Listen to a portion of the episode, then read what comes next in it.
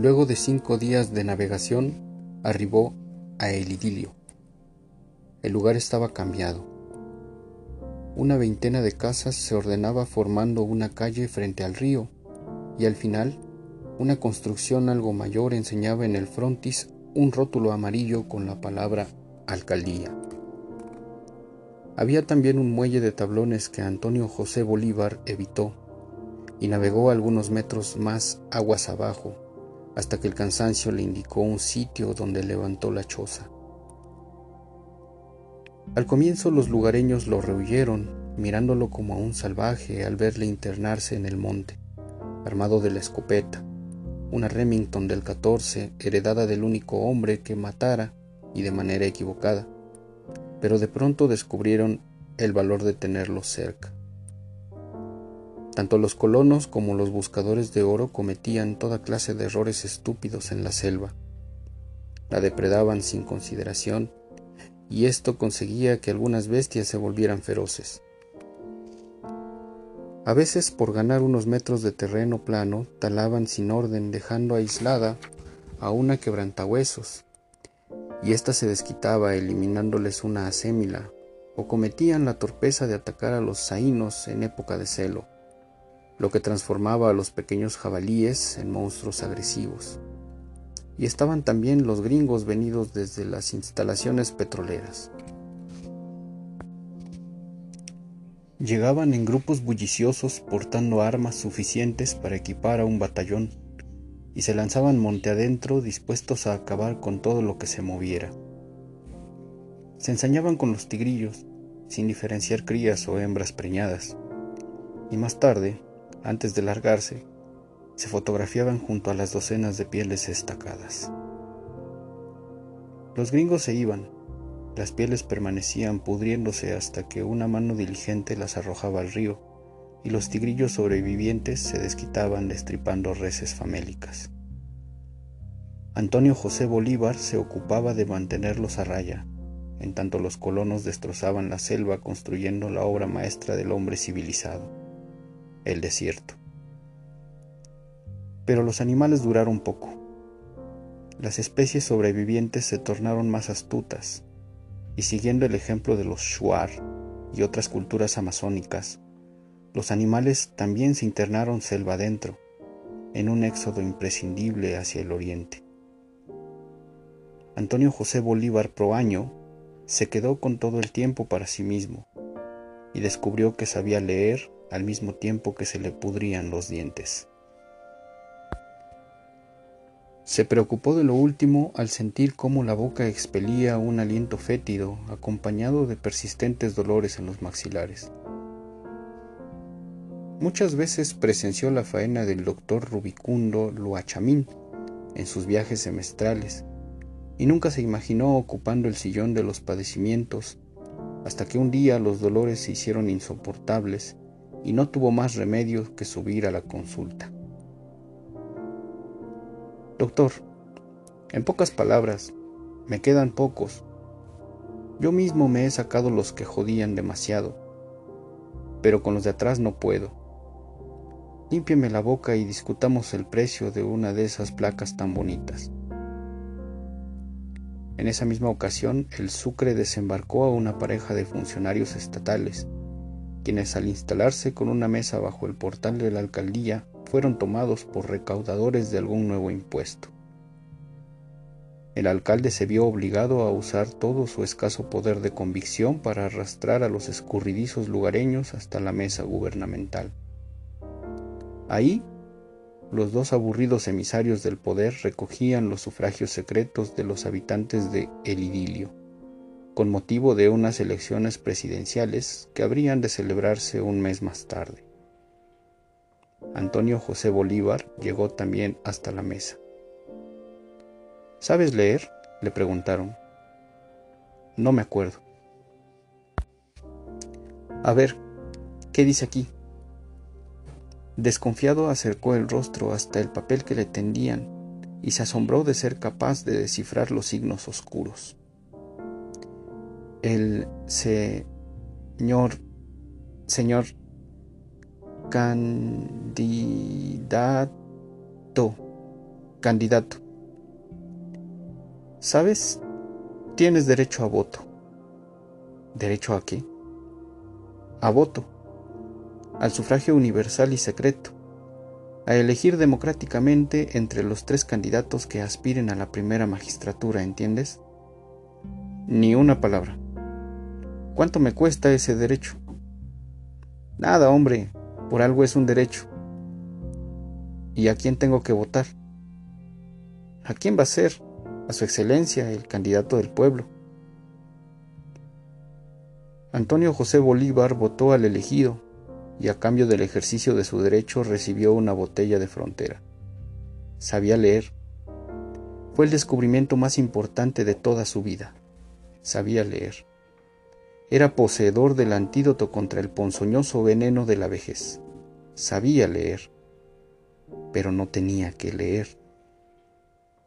A regañadientes el alcalde accedió a prestarle unos periódicos viejos que conservaba de manera visible como pruebas de su innegable vinculación con el poder central, pero a Antonio José Bolívar no le parecieron interesantes. La reproducción de párrafos de discursos pronunciados en el Congreso, en los que el honorable Bucaram aseguraba que a otro honorable se le aguaban los espermas, o un artículo detallando cómo Artemio Mateluna mató de veinte puñaladas, pero sin rencor, a su mejor amigo, o la crónica denunciando a la hinchada del Manta por haber capado a un árbitro de fútbol en el estadio, no le parecían alicientes tan grandes como para ejercitar la lectura. Todo eso ocurría en un mundo lejano, sin referencias a lo que hicieran entendible y sin invitaciones que lo hicieran imaginable. Cierto día, junto a las cajas de cerveza y a las bombonas de gas, el Sucre desembarcó a un aburrido clérigo, enviado por las autoridades eclesiásticas con la misión de bautizar niños y terminar con los concubinatos. Tres días se quedó el fraile en el idilio, sin encontrar a nadie dispuesto a llevarlo a los caseríos de los colonos. Al fin, aburrido ante la indiferencia de la clientela, se sentó en el muelle, esperando que el barco lo sacara de allí. Para matar las horas de canícula, sacó un viejo libro de su talego e intentó leer hasta que la voluntad del sopor fuese mayor que la suya. En el libro en las manos del cura tuvo un efecto de carnada para los ojos de Antonio José Bolívar. Pacientemente esperó hasta que el cura, vencido por el sueño, lo dejó caer a un costado. Era una biografía de San Francisco que revisó furtivamente, sintiendo que al hacerlo cometía un latrocinio deleznable. Juntaba las sílabas y a medida que lo hacía, las ansias por comprender todo cuanto estaba en esas páginas lo llevaron a repetir a media voz las palabras atrapadas. El cura despertó y miró divertido a Antonio José Bolívar, con la nariz metida en el libro. ¿Es interesante? preguntó. Disculpe, Eminencia, pero lo vi dormido y no quise molestarlo. ¿Te interesa? repitió el cura. Parece que habla mucho sobre los animales, contestó tímidamente. San Francisco amaba a los animales, a todas las criaturas de Dios. Yo también los quiero, a mi manera. ¿Conoce usted a San Francisco? No, Dios me privó del placer. San Francisco murió hace muchísimos años, es decir, dejó la vida terrenal y ahora vive eternamente junto al Creador. ¿Cómo lo sabe? Porque he leído el libro, es uno de mis preferidos. El cura enfatizaba sus palabras acariciando el gastado empaste. Antonio José Bolívar lo miraba embelesado, sintiendo la comezón de la envidia. ¿Ha leído muchos libros? Unos cuantos. Antes, cuando todavía era joven y no se me cansaban los ojos, devoraba toda obra que llegara a mis manos. ¿Todos los libros tratan de santos? No. En el mundo hay millones y millones de libros, en todos los idiomas y tocan todos los temas incluso algunos que deberían estar vetados para los hombres. Antonio José Bolívar no entendió aquella censura y seguía con los ojos clavados en las manos del cura, manos regordetas, blancas sobre el empaste oscuro. ¿De qué hablan los otros libros? Te lo he dicho, de todos los temas. Los hay de aventuras, de ciencia, historias de seres virtuosos, de técnica, de amor. Lo último le interesó. Del amor sabía aquello referido en las canciones, especialmente en los pasillos cantados por Julito Jaramillo, cuya voz de guayaquileño pobre escapaba a veces de una radio a pilas, tomando taciturnos a los hombres. Según los pasillos, el amor era como la picadura de un tábano invisible, pero buscado por todos. ¿Cómo son los libros de amor? De eso me temo que no puedo hablarte. No he leído más que un par. No importa. ¿Cómo son? Bueno, cuentan la historia de dos personas que se conocen, se aman y luchan por vencer las dificultades que les impiden ser felices. El llamado del Sucre anunció el momento de zarpar y no se atrevió a pedirle al cura que le dejase el libro. Lo que sí le dejó, a cambio, fueron mayores deseos de leer. Pasó toda la estación de las lluvias rumiando su desgracia de lector inútil, y por primera vez se vio acosado por el animal de la soledad, bicho astuto, atento al menor descuido para apropiarse de su voz, condenándolo a largas conferencias huérfanas de auditorio.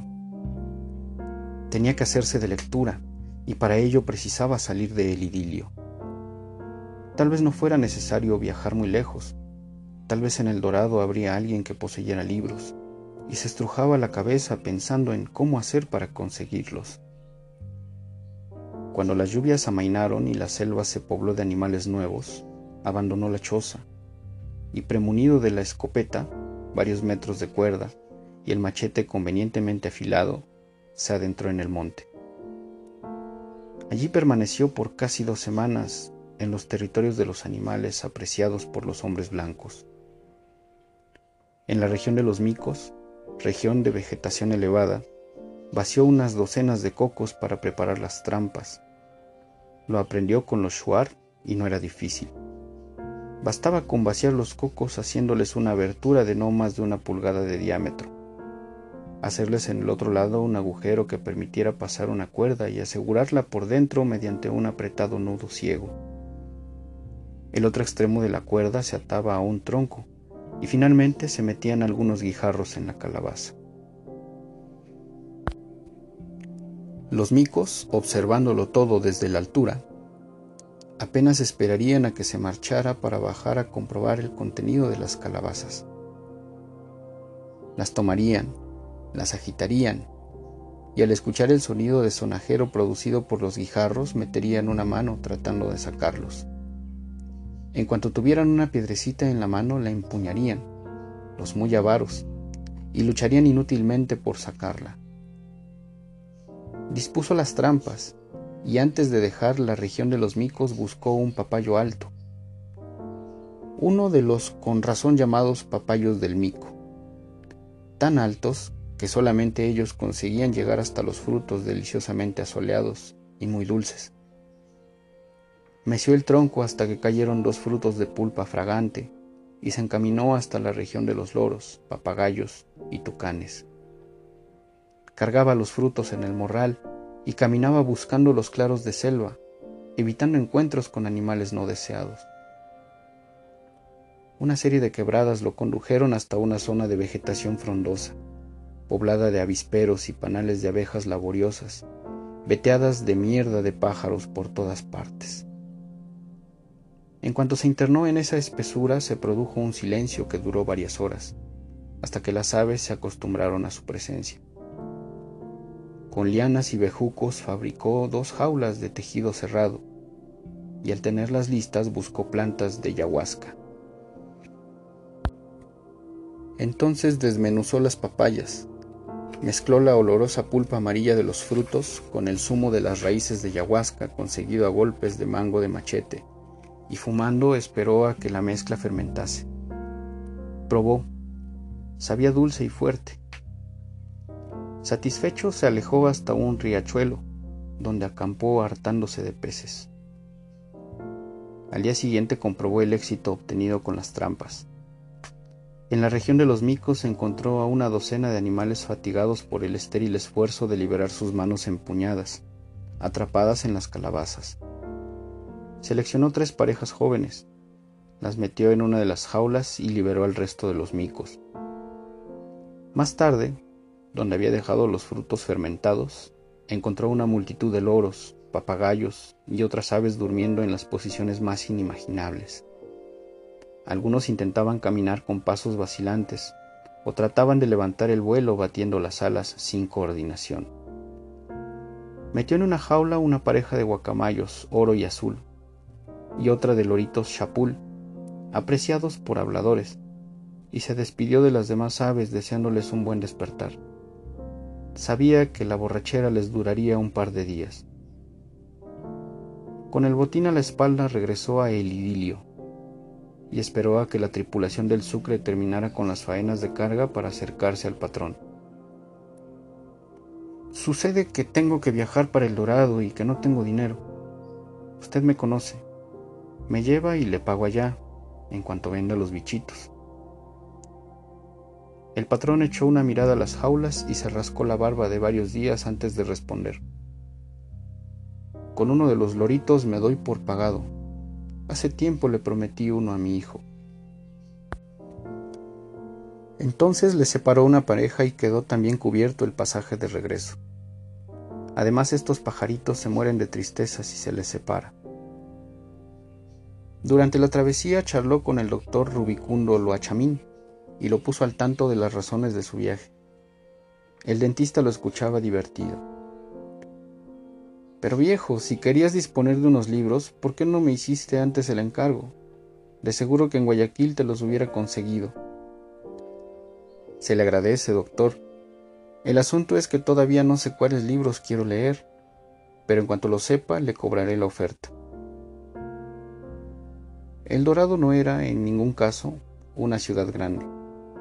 Tenía un centenar de viviendas, la mayoría de ellas alineadas frente al río, y su importancia radicaba en el cuartel de policía, en un par de oficinas del gobierno, en una iglesia y una escuela pública poco concurrida. Para Antonio José Bolívar, luego de 40 años sin abandonar la selva, era regresar al mundo enorme que antaño conociera. El dentista le presentó a la única persona capaz de ayudarle en sus propósitos, la maestra de escuela, y consiguió también que el viejo pudiera pernoctar en el recinto escolar, una enorme habitación de cañas provistas de cocina, a cambio de ayudar en las tareas domésticas y en la confección de un herbario. Una vez vendidos los micos y los loros, la maestra le enseñó su biblioteca se emocionó de ver tanto libro junto. La maestra poseía unos 50 volúmenes ordenados en un armario de tablas y se entregó a la placentera tarea de revisarlos, ayudado por una lupa recién adquirida. Fueron cinco meses durante los cuales formó y pulió sus preferencias de lector, al mismo tiempo que se llenaba de dudas y respuestas. Al revisar los textos de geometría, se preguntaba si verdaderamente valía la pena saber leer. Y de esos libros guardó una frase larga que soltaba en los momentos de mal humor. La hipotenusa es el lado opuesto al ángulo recto en un triángulo rectángulo. Frase que más tarde causaba estupor entre los habitantes de El Idilio, y la recibían como un trabalenguas absurdo o una abjuración incontestable. Los textos de historia le parecieron un corolario de mentiras. ¿Cómo era posible que esos señores pálidos, con guantes hasta los codos y apretados calzones de funámbulo, fueran capaces de ganar batallas? Bastaba verlos con los bucles bien cuidados, mecidos por el viento, para darse cuenta de que aquellos tipos no eran capaces de matar una mosca. De tal manera que los episodios históricos fueron desechados por sus gustos de lector. Edmundo D'Amicis y Corazón lo mantuvieron ocupado casi la mitad de su estadía en El Dorado. Por ahí marcha el asunto. Ese era un libro que se pegaba a las manos y los ojos le hacían quites al cansancio para seguir leyendo. Pero tanto va el cántaro al agua que una tarde se dijo que tanto sufrimiento no podía ser posible y tanta mala pata no entraba en un solo cuerpo. Había de ser muy cabrón para deleitarse haciendo sufrir de esa manera a un pobre chico como el pequeño Lombardo. Y por fin, luego de revisar toda la biblioteca, encontró aquello que realmente deseaba. El rosario de Florence Barclay contenía amor, amor por todas partes. Los personajes sufrían y mezclaban la dicha con los padecimientos de una manera tan bella que la lupa se le empañaba de lágrimas. La maestra, no del todo conforme con sus preferencias de lector, le permitió llevarse el libro, y con él regresó a el idilio para leerlo una en veces frente a la ventana, tal como se disponía a hacerlo ahora con las novelas que le trajera el dentista. Libros que esperaban insinuantes y horizontales sobre la alta mesa, ajenos al vistazo desordenado a un pasado sobre el que Antonio José Bolívar Proaño prefería no pensar, dejando los pozos de la memoria abiertos para llenarlos con las dichas y los tormentos de amores más prolongados que el tiempo.